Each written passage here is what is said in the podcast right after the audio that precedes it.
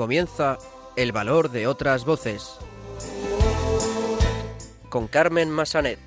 No tengas miedo, tú no te rindas, no pierdas la esperanza. No tengas miedo, yo estoy contigo en lo que venga y nada puede ni podrá el desconsuelo, retando a la esperanza, anda, levántate y anda. Muy buenas tardes, bienvenidos a una nueva edición del Valor de otras Voces, el programa de discapacidad de Radio María. Comenzaremos el programa de hoy dando a conocer el trabajo de la Asociación el Saliente, una organización que opera en las provincias de Almería y Granada y trabaja para mejorar la calidad de vida de las personas con discapacidad física. Los locutores del programa Conecta con nosotros de Radio La Barandilla nos traerán las últimas noticias sobre discapacidad.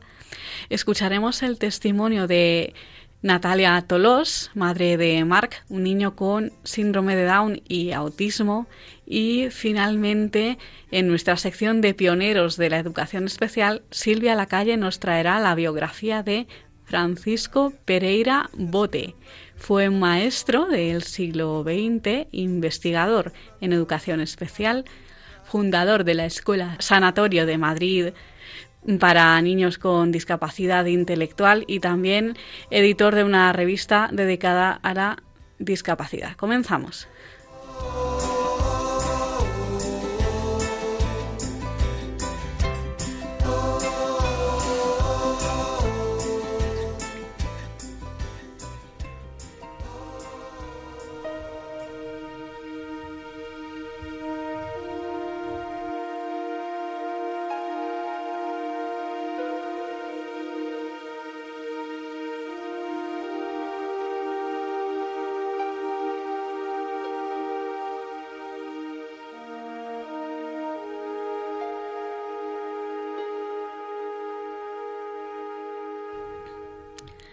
Pues como adelantábamos en nuestro sumario, vamos a conocer el trabajo de la asociación El Saliente, que opera en Almería y en Granada y trabaja para mejorar la calidad de vida de las personas con discapacidad física. Para saber algo más sobre este proyecto, tenemos con nosotros a Rocío Berenguel, responsable de comunicación de la asociación El Saliente. Muy buenas tardes, Rocío. Muy buenas tardes, Carmen, ¿qué tal? Muy bien, nos alegramos de tenerte con nosotros en el programa. En primer lugar, cuéntanos cómo nace la asociación El Saliente y con qué objetivo. La Asociación de Personas con Discapacidad El Saliente nació hace ya más de tres décadas en, en Albo, en un municipio enclavado en la comarca de la Almanzora, en la zona norte de, de la provincia de Almería y bueno, este proyecto social nace un poco pues por el interés y por la inquietud de, un grupo de personas jóvenes con, con, un mismo denominador, el de la discapacidad, que en aquel momento, en un contexto social muy diferente al que nos encontramos hoy en día, pues mm, quisieron poner en marcha y liderar este, este proyecto de sobre todo pues de, de, mm, plantarle cara y poner fin pues a ciertas desigualdades y cambiar mentalidades e injusticias que, que en aquel momento y que a lo largo de también de, lo que es la trayectoria de, la entidad pues muchas veces tienen que afrontar las personas con discapacidad pues para poder participar de una forma normalizada en la vida.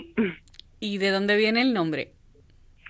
Pues el nombre viene, como bien se decía, eh, el municipio de Albos tiene una, una imagen que es muy venerada, que es la Virgen del Saliente, y, y, un poco pues viene de ahí, ¿no? Algo que está como muy arraigado en el municipio en el que nos vio nacer, en Albos.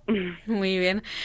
Claro, atendéis sobre todo a personas con discapacidad física, pero no cerráis puertas, ¿no? a otras Exactamente. Entre los fines de, de la entidad estar el, eh, sobre todo como finalidad principal la integración social y laboral de, de las personas con discapacidad y para ello pues contamos con, con, una vertiente asociativa y con otra vertiente mm, prestadora de servicios que lo que un poco lo que intenta es generar eh, autonomía e independencia pues para el colectivo de las personas con discapacidad porque entendemos que la inserción laboral es una clave, es clave y pieza fundamental pues para que las personas con discapacidad puedan gozar de una normalización plena en la sociedad.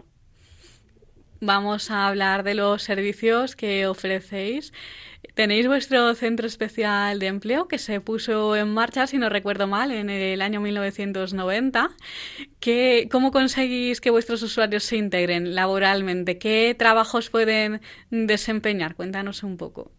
Efectivamente, eh, la asociación fue calificada como centro especial de empleo en el año 1992 y eso es lo que nos permite también es eh, poder facilitar la inserción laboral de personas con discapacidad. Inicialmente el Centro Especial de Empleo fue calificado para actividades como limpieza y mantenimiento, pero sí que es verdad que a lo largo de la andadura de, de la entidad esos servicios han ido ampliándose y un poco también aprovechando las oportunidades que la sociedad ha ido generando en atención pues a colectivos especialmente sensibles y vulnerables y sobre todo pues mm, con las posibilidades de poder contribuir a conciliar la vida social, familiar y laboral mm, que nos permite eh, a lo largo de, estos últimos años, desde el año 2000, pues poner en marcha ciertos eh, centros y recursos en los que atendemos a distintas tipologías de colectivos, como son infancia y familia, como son menores en situación de desprotección, como son las personas mayores, las personas en situación de dependencia, las personas con discapacidad gravemente afectadas. Esto ha permitido pues que haya en nuestra entidad un alto eh, volumen de empleabilidad.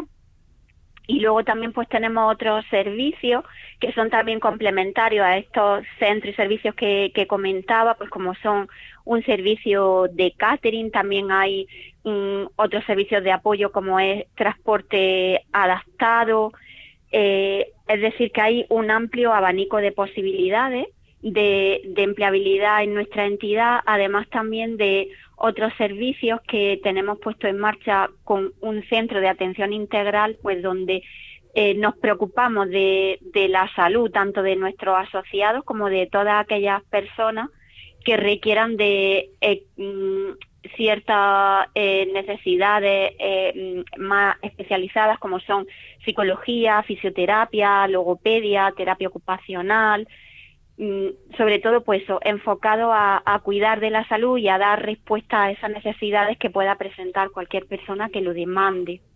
Claro, atendéis, mm, por lo que vemos, a personas con discapacidad en las distintas etapas de la vida.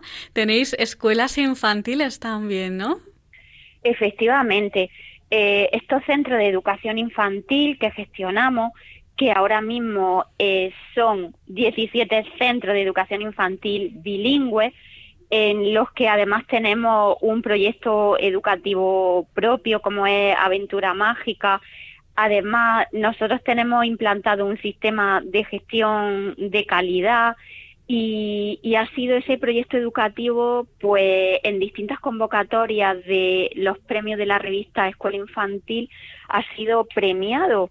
Mm, me refería que en esos centros no solamente eh, mm, están enfocados a que pueda haber algún menor que presente discapacidad, sino que son eh, escuelas infantiles municipales y centros de educación infantil que nosotros eh, hemos ido gestionando pues conforme a convenios de colaboración o a licitaciones que han salido pues de distintas entidades locales y en los que pues atendemos eso a, menores entre los 0 y los 3 años y, el fin principal es que las familias puedan pues conciliar esa mm, vida familiar y, laboral. Es muy importante también, ¿no? Para vosotros el apoyo a las familias. ¿Les ofrecéis algún tipo de apoyo psicológico también?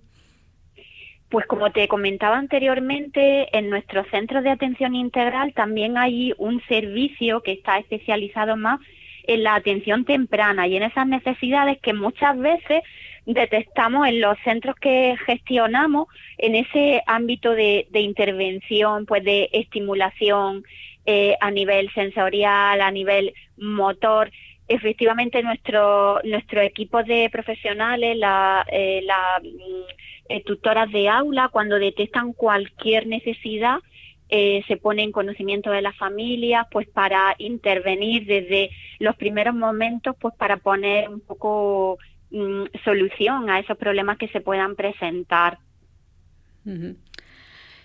Claro, tenéis también, eh, hemos visto en vuestra página web una plataforma formativa, ¿no? En la que eh, respondéis precisamente a necesidades formativas de que lo necesite, pues para integrar, sobre todo para integrar laboralmente a las personas con discapacidad. Mm, ¿Qué nos podemos encontrar en esa plataforma? ¿A quién va dirigida especialmente? Bueno, esa plataforma eh, está dirigida a algunas personas que estén en, en, búsqueda activa de empleo y quieran complementar, pues, eh, en función de su perfil mm, profesional, eh, alguna formación que sea un poquito más específica. Por ejemplo, el curso de manipulador de alimentos de alto riesgo es una de las acciones formativas que nosotros también ofrecemos. No obstante, hay alguna, en algunas ocasiones que por convocatoria que nosotros hemos accedido, hemos puesto en marcha pues también programas que que redundan en, en la formación y en una mayor cualificación para personas con discapacidad pues sobre todo en aquellas personas que a lo mejor eh, han tenido más dificultades de acceso a una formación pues más cualificada y que en otros ámbitos de perfiles profesionales pues pueden encajar con, con eso, con, con un acceso al empleo. En asociaciones como la vuestra es muy importante también el trabajo de los voluntarios. Eh, cuéntanos eh, cómo pueden colaborar nuestros oyentes con vosotros, cómo pueden ser voluntarios de la asociación y qué, requisitos se les pide. Pues el voluntariado, la verdad, que es también una parte importante en, el ámbito de atención social que nosotros prestamos a nuestro a nuestra masa asociativa.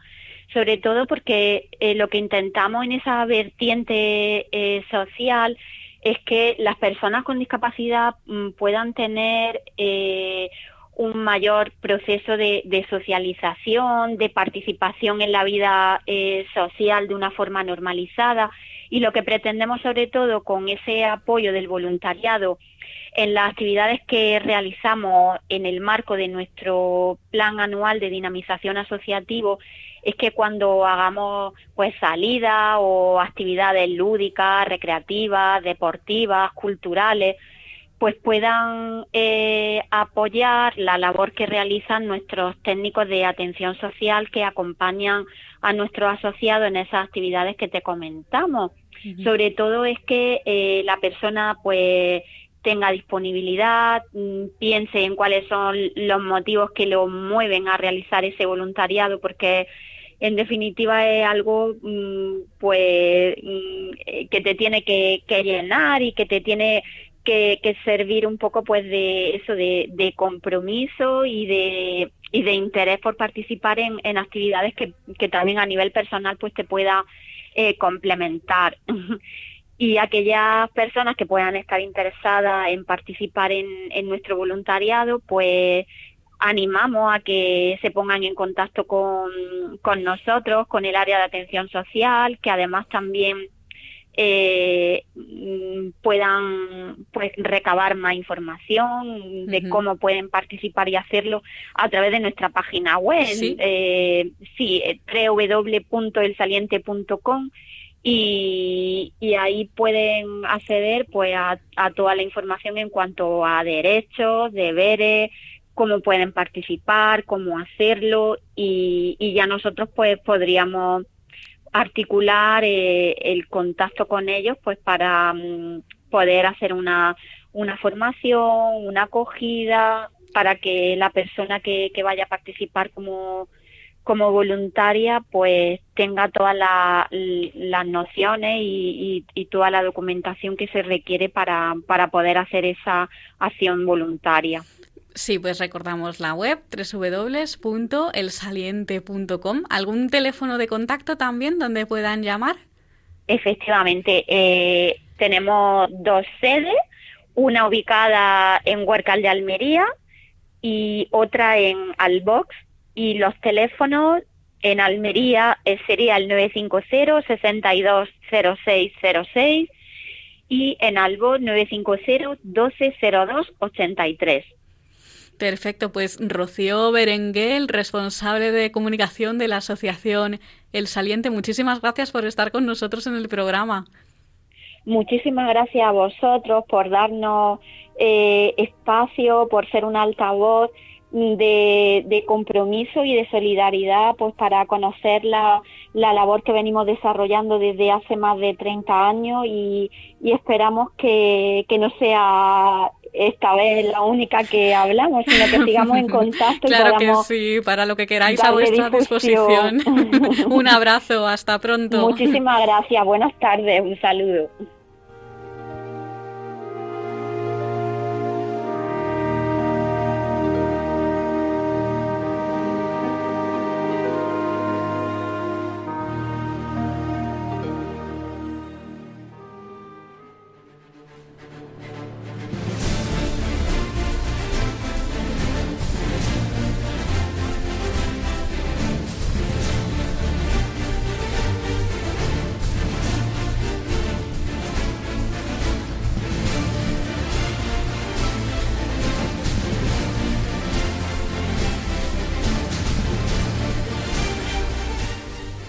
Continuamos en el valor de otras voces y vamos a escuchar ahora las últimas noticias sobre discapacidad.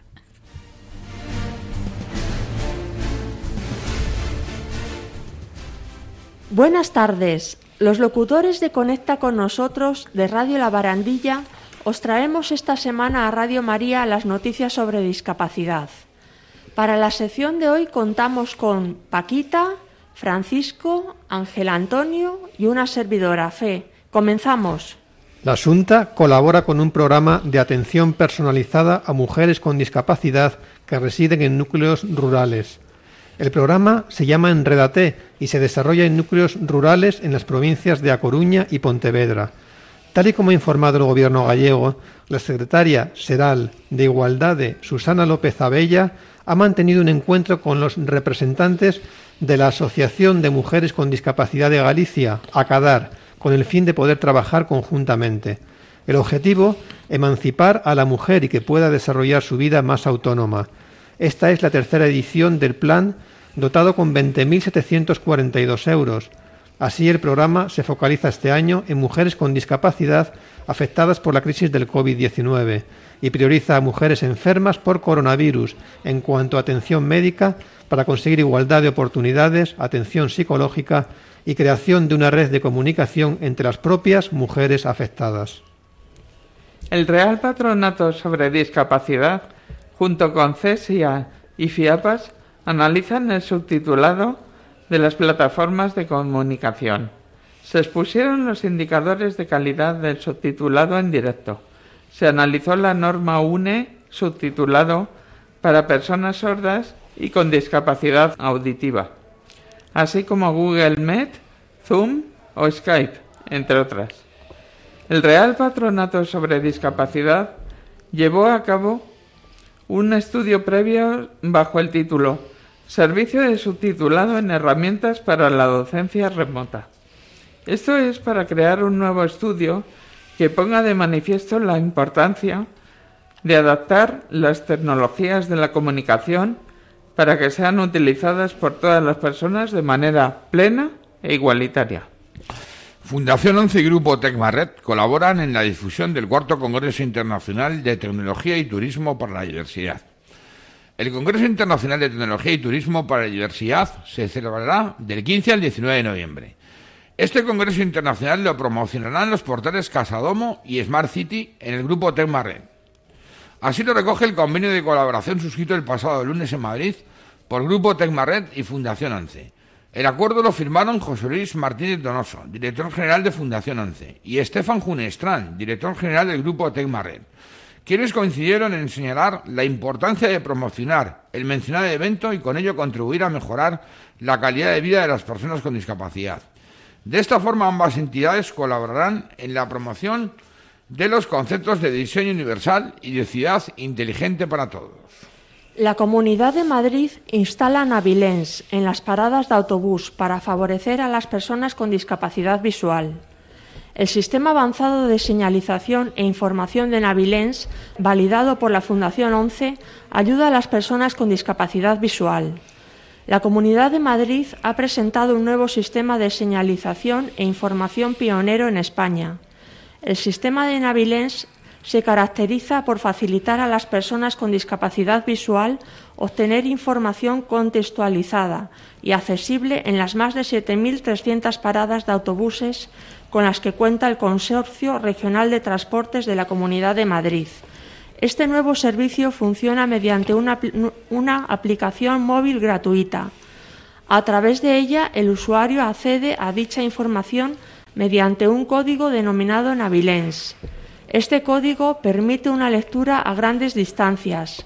Se trata de un sistema superior a los códigos QR o de barras. Un equipo del Instituto Tecnológico de Massachusetts, MIT, ha creado un brazo robótico para ayudar a vestirse a personas con discapacidad. Este brazo robótico sería muy útil para personas con dificultades motrices o con problemas de movimiento. Los robots se basan en la predicción.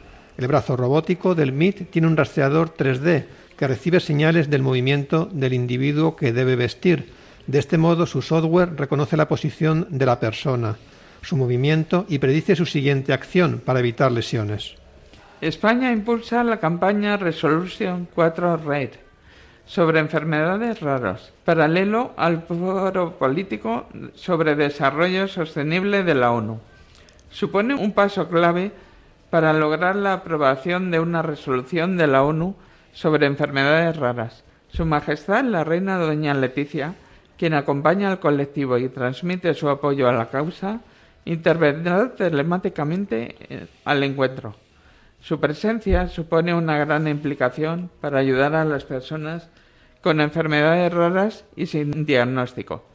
Las herramientas de almohadilla Resolution 4 RAID están diseñadas para empoderar a las personas con una enfermedad rara y a sus familias. Se informará de nuevos materiales todos los meses. Modelo del proyecto Mi Casa en la jornada sobre calidad en los centros de los sistemas de servicios sociales. Plena Inclusión defiende el modelo del proyecto Mi Casa sobre la atención personalizada y la vida en comunidad. Se muestran como alternativas de futuro para responder a la atención residencial de cuidados de larga duración en la jornada que se celebró en Valladolid. Desde la Confederación, que agrupa 940 asociaciones que luchan por los derechos de las personas con discapacidad intelectual o del desarrollo y sus familias a través de 4.000 centros y servicios. En esa dirección camina el proyecto Mi Casa, al que están vinculados 47 asociaciones de plena inclusión de todo el país y que buscan desarrollar modelos de vivienda en la comunidad para todas las personas, especialmente para aquellas que tienen mayores necesidades de apoyo y que generalmente quedan excluidas de estos modelos.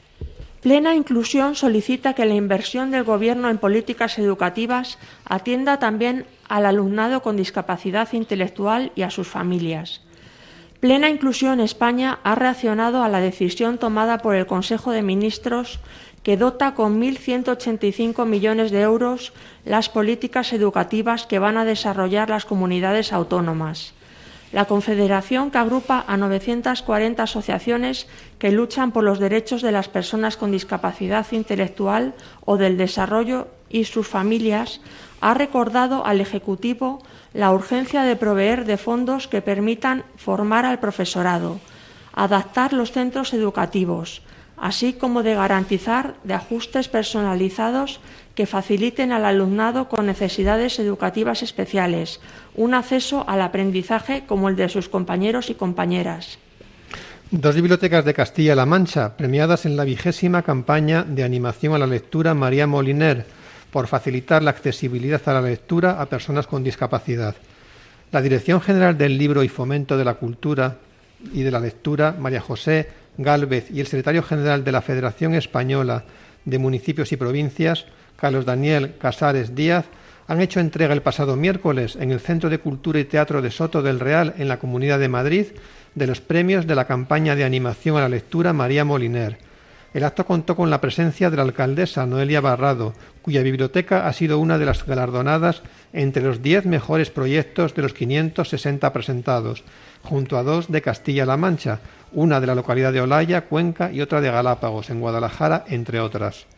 El Ministerio de Cultura y Deporte ha dotado esta campaña con un presupuesto de 700.000 euros, con el objetivo prioritario de la compra de libros y o publicaciones periódicas para sus respectivas bibliotecas públicas. Vuelven las vacaciones de COCENFE para personas con discapacidad.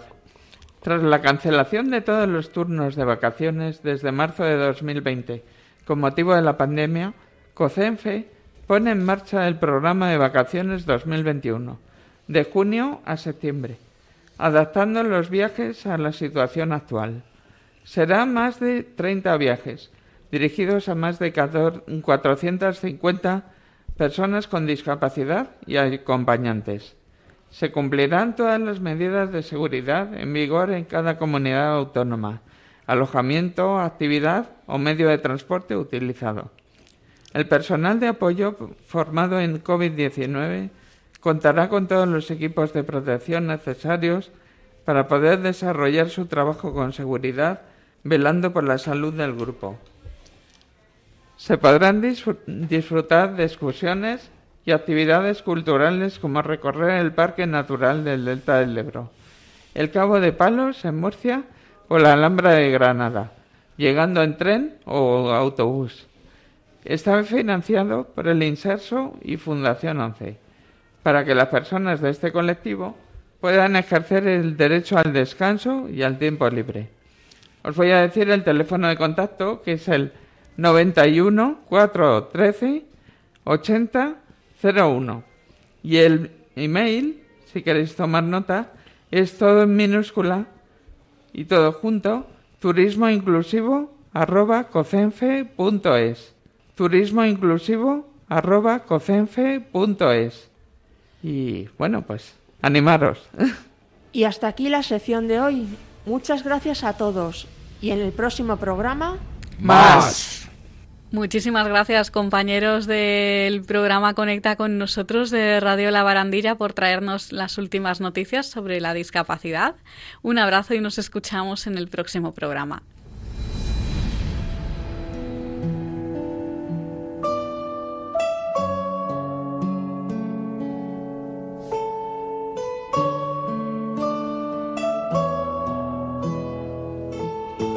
Testimonio.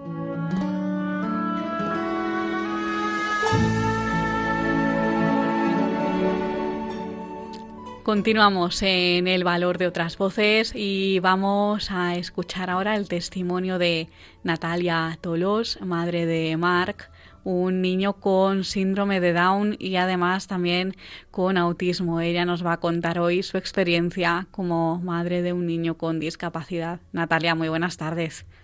Hola, muy buenas tardes, Carmen. Nos alegramos de tenerte con nosotros en el programa. Cuéntanos eh, en qué momento te das cuenta de que algo no va bien.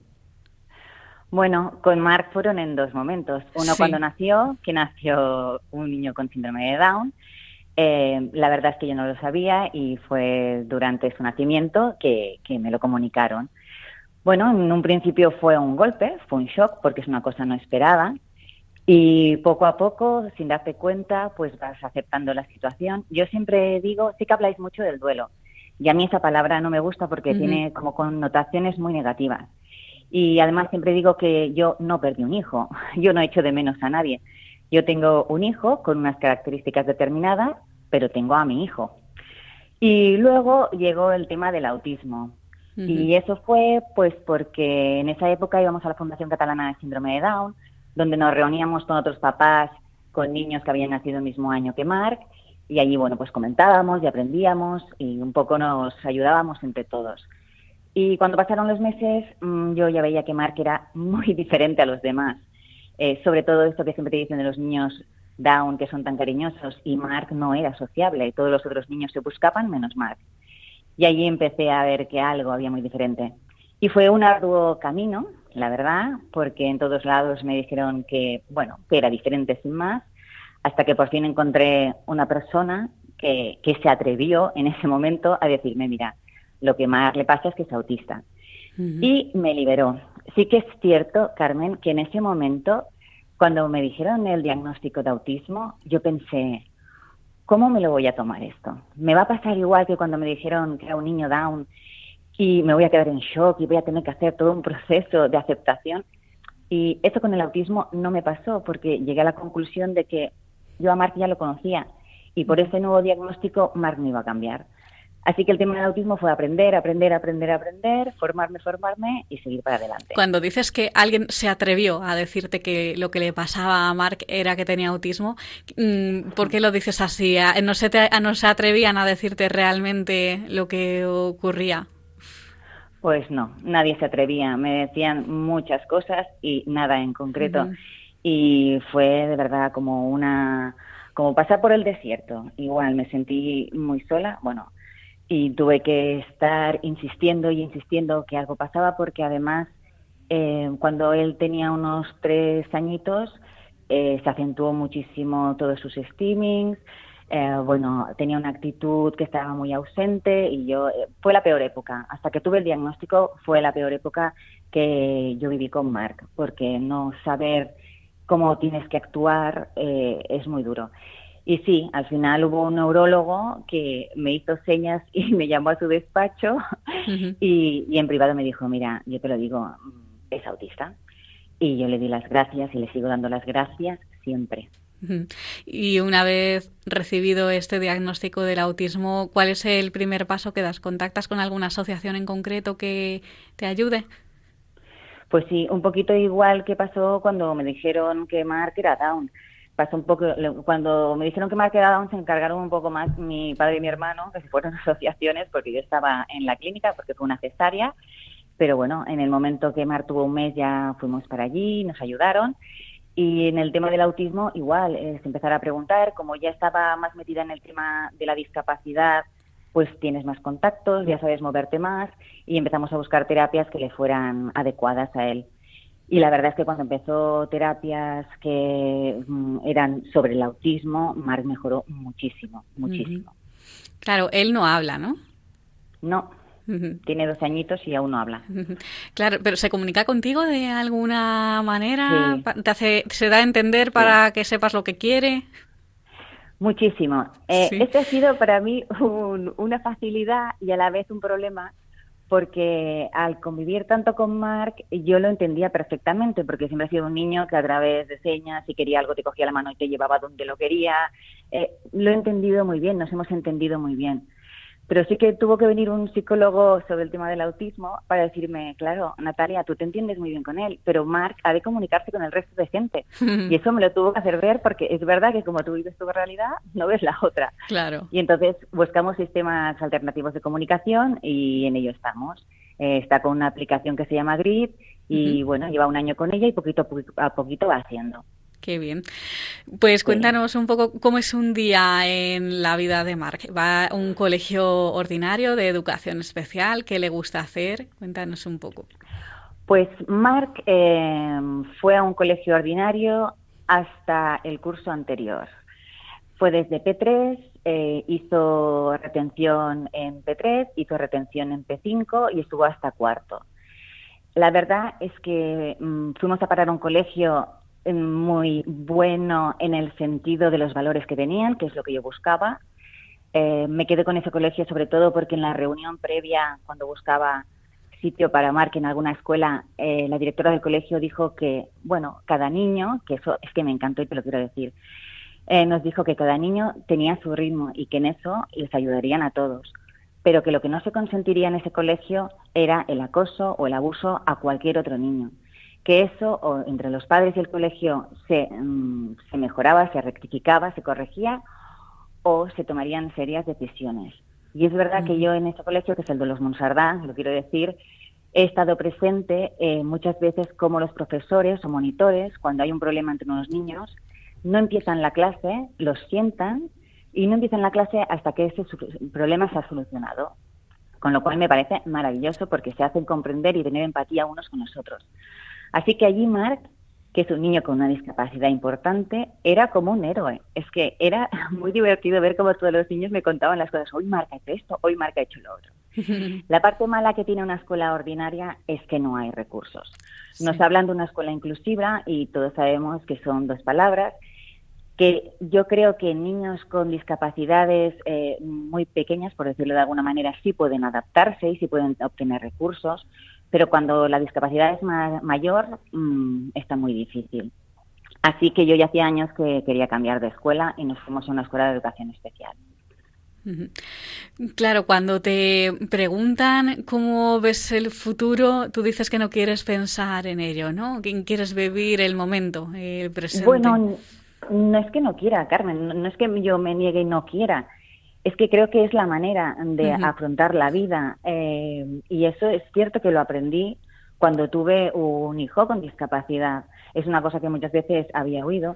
Y es que ya tengo muy claro que todo lo que se proyecta en el futuro es que se desvanece absolutamente, porque no es una cosa real sí que pienso en el futuro de Mark, en cuando yo me haga mayor o mm, qué podemos hacer con él y sí que me ocupo en eso, en mirar pues eh, cómo lo podré hacer, quién me podrá ayudar para que Mark conviva conmigo, cuando ya esté muy mayor, dónde podrá ir, eso sí.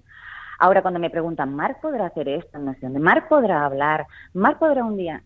Es que yo eso no lo pienso. Mark es ahora como es. Yo le doy todas las herramientas que puedo y toda la ayuda que puedo para que él avance y, cuando avanza, pues tengo una alegría. Y si no sigue siendo Mark, es que no, no hay, yo creo que no hay que crearse expectativas porque es el, yo creo que es el gran dolor de los padres, pero de niños con discapacidad y de niños sin discapacidad, las expectativas que creamos sobre nuestros hijos. Tienes un blog que se llama Tandem Perfecto, donde os podemos conocer un poquito mejor, a ti y a Mark. ¿De dónde viene ese nombre? ¿Cómo se te ocurre el nombre del blog? Bueno, porque no, si te soy sincera, se fue creando poco a poco. No fue una cosa que dijera, bueno, ¿cómo nos vamos a llamar? Mira, mm, empezó sobre todo, disculpa, empezó sobre todo porque cuando Marc era muy chiquitín, bueno, hacía meses que había nacido, en la Fundación Catalana de Síndrome de Down nos preguntaron eh, que definiéramos a nuestro hijo con una palabra. Y te prometo que sin pensarlo, luego vi la dimensión de lo que había dicho, pero sin pensarlo dije, para mí es perfecto. y claro, es que es verdad. Luego dije, ostras, si la gente me escucha pensará, porque ya sé que a la gente le cuesta mucho entender estas cosas, la gente pensará, bueno, ¿cómo puede decir esto? ¿no? Si tiene un niño down, que tiene un corazón que lo tienen que operar, que tiene unas laringitis tremendas, que siempre está enfermo. Bueno, pues la verdad es que para mí el sentimiento que yo tenía es que era así, para mí era perfecto. Es que, no sé, es que supongo que se basa todo en el amor.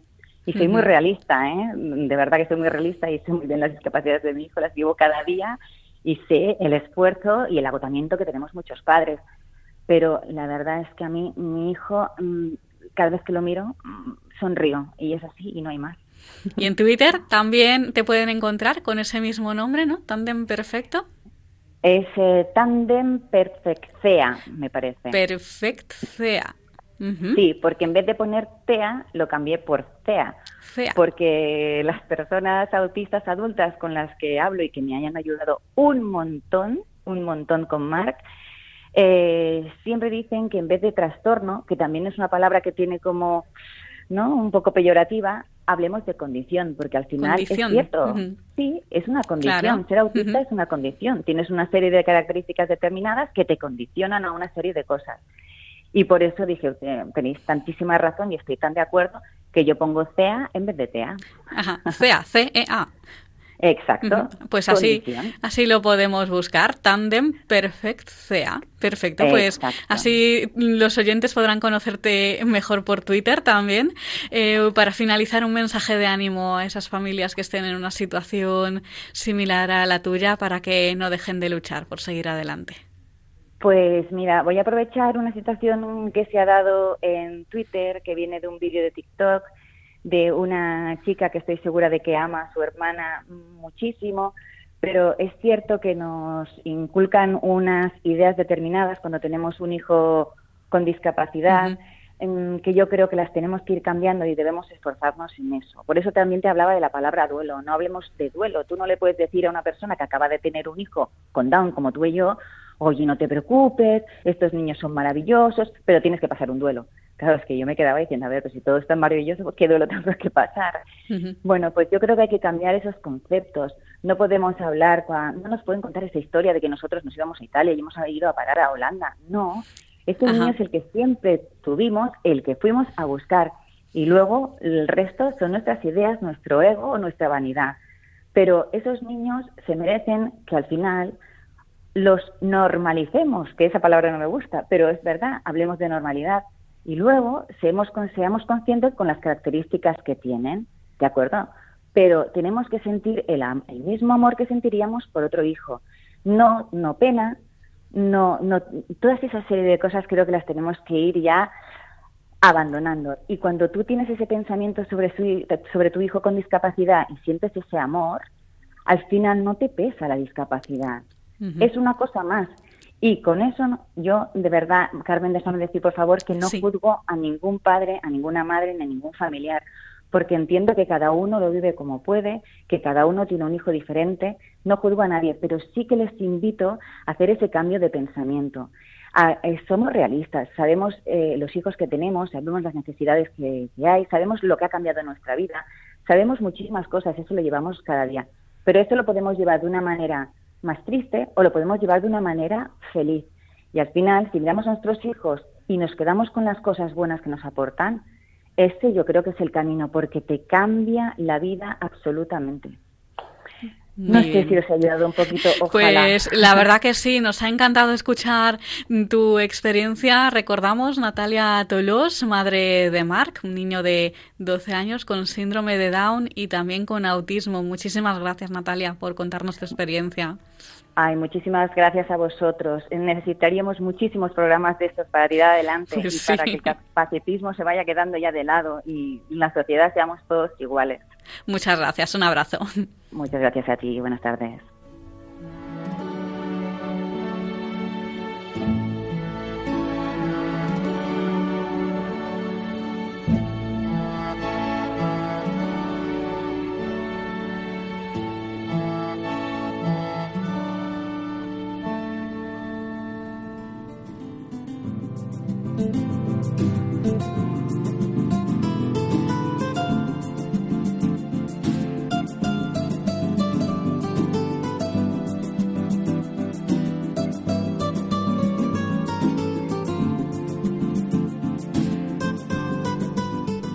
Continuamos en el valor de otras voces y en nuestra sección de pioneros de la educación especial vamos a escuchar la biografía de Francisco Pereira Bote. Fue un maestro del siglo XX, investigador en educación especial, fundador de la Escuela Sanatorio de Madrid para Personas con Discapacidad Intelectual y también editor de una revista dedicada a la discapacidad. Para conocer más sobre este maestro, sobre Francisco Pereira, tenemos con nosotros a Silvia Lacalle. Muy buenas tardes, Silvia.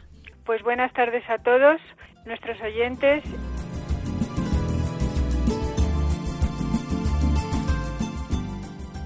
Francisco Pereira nació en Arroyomolinos de Montánchez, provincia de Cáceres en el año 1879.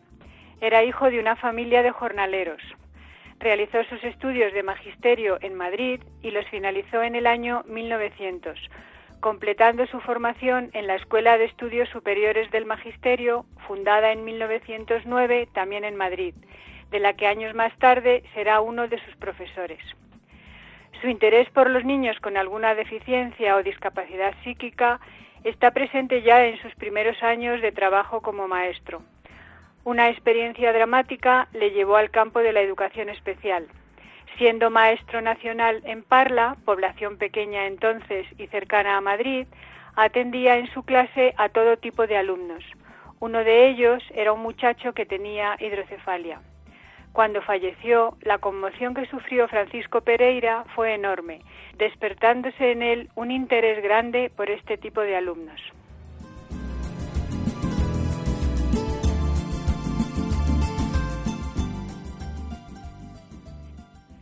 pronunció una conferencia que más tarde publicaría el 21 de julio del año 1904 en la Escuela Normal Central de Maestros de Madrid, bajo el título Necesidad y medios de establecer en España escuelas para anormales, según la terminología de la época.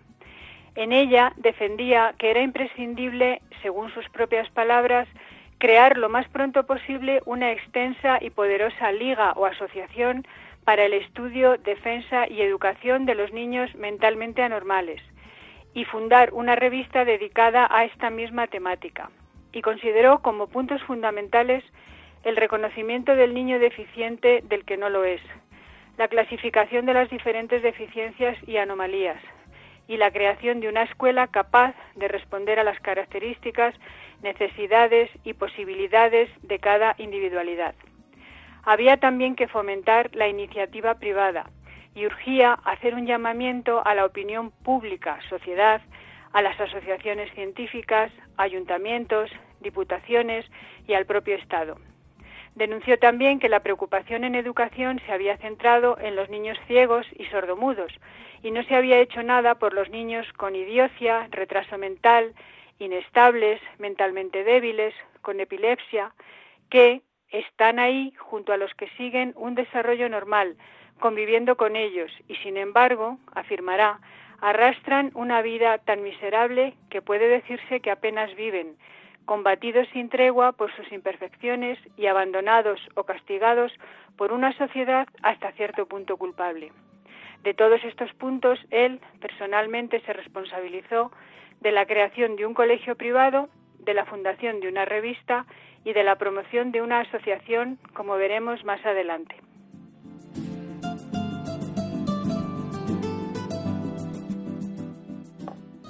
A esta conferencia asistió el profesorado de la Escuela Normal y algunas personalidades de la Sociedad Española de Higiene, Corporación Científica de Madrid que trabajaba a favor de muchos temas de interés social, como eran la salud y la educación. Esta sociedad nombró una comisión que estudió toda esta realidad y aprobó unas conclusiones. Dos de ellas fueron que la escuela que se estableciera en Madrid tenía que ser también un centro de investigación que contara con un gabinete antropométrico para estudiar las medidas del cuerpo de cada alumno. Y dos, que en la Ley de Instrucción Pública del año 1857, Ley Moyano, se debería añadir un artículo que declarara obligatoria la educación especial de los niños anormales.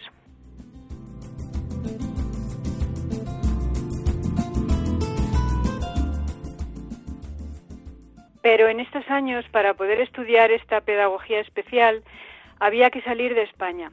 Los países europeos que ofrecían mejores posibilidades de formación y mayores garantías eran Francia con Alfredo Binet y Bélgica con Ovidio de Crowley. Entre otros muchos investigadores y profesores del campo de la medicina, la psicología y la pedagogía, estos representaban el origen y la consolidación de los nuevos enfoques de estudio, tratamiento y educación de esta pedagogía. Binet en las áreas de diagnóstico y evaluación y de Crowley con sus métodos pedagógicos. Francisco Pereira aprovecha la oportunidad que ofrece el conde de Romanones, ministro de Instrucción Pública en ese momento, al establecer becas para hacer estudios en el extranjero y solicita una. Para conseguirla era necesario presentar una memoria sobre lo que se iba a estudiar. Esto requiere de él una tarea de investigación que, unida al gran interés y preocupación que le motivaba, hizo posible que se le concediera la beca. Así, en el año 1905, marcha a Bélgica para realizar sus estudios. Estando en Bruselas, tiene ocasión de participar en el Congreso Internacional de Enseñanza Primaria, celebrado en Lieja, y allí interviene defendiendo la importancia del maestro en la educación de los niños deficientes psíquicos, porque atender a esta infancia, afirma, exclusivamente desde un punto de vista médico es una forma incompleta de hacerlo y someter al educador a la autoridad médica es quitarle su libertad pedagógica, su espíritu de iniciativa y convertirlo en un autómata. Aboga por una preparación adecuada tanto del médico como del maestro y sobre todo por una estrecha colaboración entre ambos. Al nombrarse posteriormente una Comisión Internacional Permanente de Pedagogía, es designado para formar parte de ella junto a nada menos que Alfredo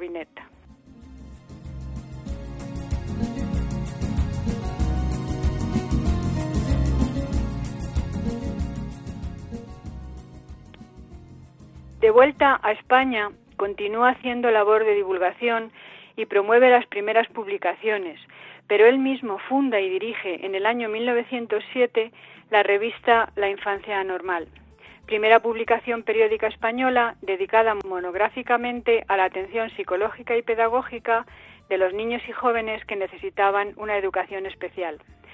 Se publicó durante seis años seguidos, cesó y reapareció en el año 1915, continuando su publicación en España hasta el año 1950 y en México hasta 1962. Colabora también Pereira con sus artículos informativos en otras publicaciones, como en las revistas La Escuela Moderna y La Sanidad Civil, entre otras, con sus folletos como la cartilla biográfica del educando mentalmente anormal, que incluye datos antropométricos, psicológicos, sociológicos y médicos de los niños estudiados y de su entorno familiar y social, así como con sus libros. En toda esta labor de, información y difusión se desenvuelve su vida, pero además promoverá la creación de instituciones, asociaciones y fundaciones.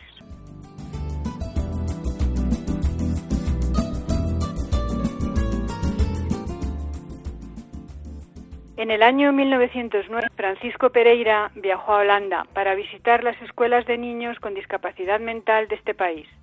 Cuando regresó a España, en ese mismo año, abrió en Madrid, en la dehesa de la Villa, la primera escuela para niños necesitados de una educación especial en cuanto a su discapacidad intelectual. La llamó Escuela Sanatorio y estaba situada en pleno campo, describe él, cerca de la carretera llamada de las Bellas Vistas y no lejos de los pinares de la dehesa de la villa. Insiste mucho en su aspecto higiénico, en el aire puro y en que estaba en un terreno elevado. Los comienzos fueron muy duros. Pereira ocupaba el cargo de director pedagógico y contaba además con un gerente y un médico. Como institución comenzó a funcionar en el año 1909, pero dos años antes Francisco dio clase en su propia casa a un alumno interno, que fue el primero y durante algún tiempo, según él mismo dijo, el único de la escuela sanatorio.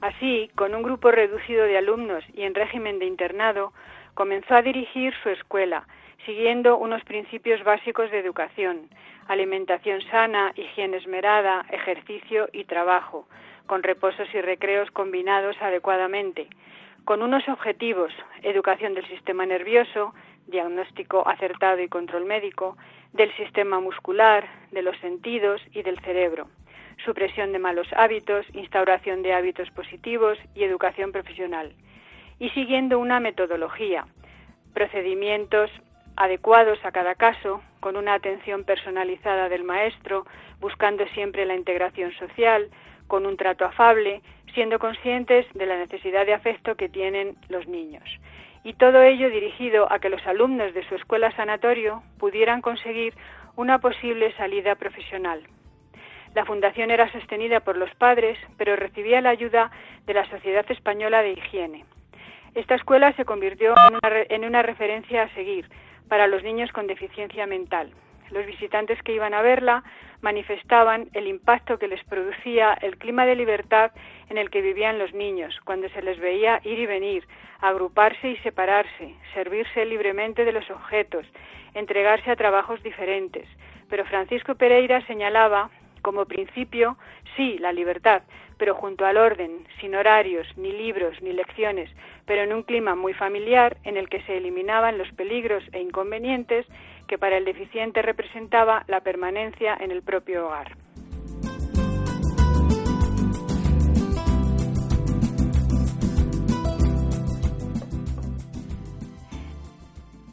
Cerca del colegio estableció un consultorio gratuito, en donde tras el estudio, análisis y observación del niño ofrecía indicaciones, consejos y apoyo a las familias o a sus representantes sobre los tratamientos y la atención educativa dada. Estaba abierto todos los domingos de 10 a 1 horas. Así lo anunciaba en su revista La Infancia Normal. Este consultorio tiende a ser el complemento de la Escuela de Educación Especial.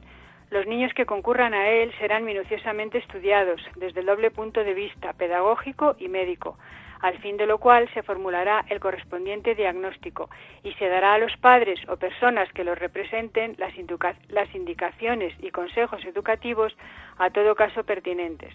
De este modo, los padres de buena voluntad, pero faltos de medios económicos, para proporcionar a sus hijos los cuidados técnicos y constantes de una institución especial, podrán ellos mismos, bajo nuestra dirección, hacer en parte la educación que sus hijos puedan percibir.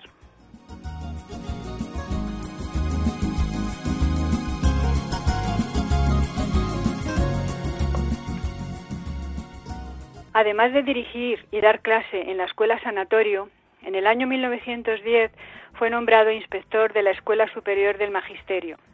Siguió muy de cerca la creación por parte del Ministerio de Instrucción Pública y Bellas Artes del Patronato Nacional de Sordomudos, Ciegos y Anormales, que por fin ayudaba a visibilizar, proteger y tutelar a las personas con discapacidad sensorial e intelectual, aunque Francisco Pereira nunca llegó a formar parte de él. Al año siguiente creó la Sociedad para el Estudio y Protección de los Niños con Discapacidad Mental y su Educación Especial, y en el año 1923 publicó un método de lectura y escritura elaborado y adaptado por él mismo que había utilizado para la educación de sus alumnos. Diez años después, y tras sufrir varios y serios contratiempos en su vida profesional, de los que fueron responsables los distintos gobiernos que hubo en esos años en España, impulsó la creación de la Agrupación Española de Padres y Protectores de Niños Enfermos Mentales. La preocupación por esta infancia comenzó a hacerse visible en nuestro país en los últimos años del siglo XIX y primeros del XX, y Francisco Pereira fue y es una figura fundamental y pionera para entender este periodo. Promovió las primeras publicaciones, las primeras instituciones y los primeros organismos que comenzaron a poner en marcha el estudio y la investigación de esta infancia tan necesitada. Su labor como maestro y pedagogo y como divulgador de esta nueva enseñanza fue esencial para que se empezara a conocer y a atender a estos niños como se merecían e hizo posible que se fueran asentando, aunque lentamente, las bases de lo que años más tarde sería la pedagogía terapéutica. Falleció en Madrid en el año 1937.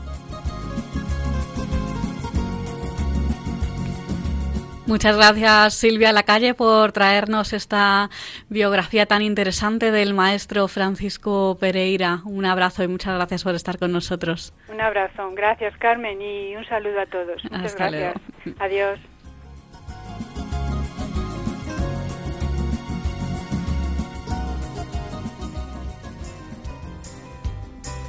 Y hasta aquí esta edición del Valor de otras Voces. Les recordamos nuestras vías de contacto.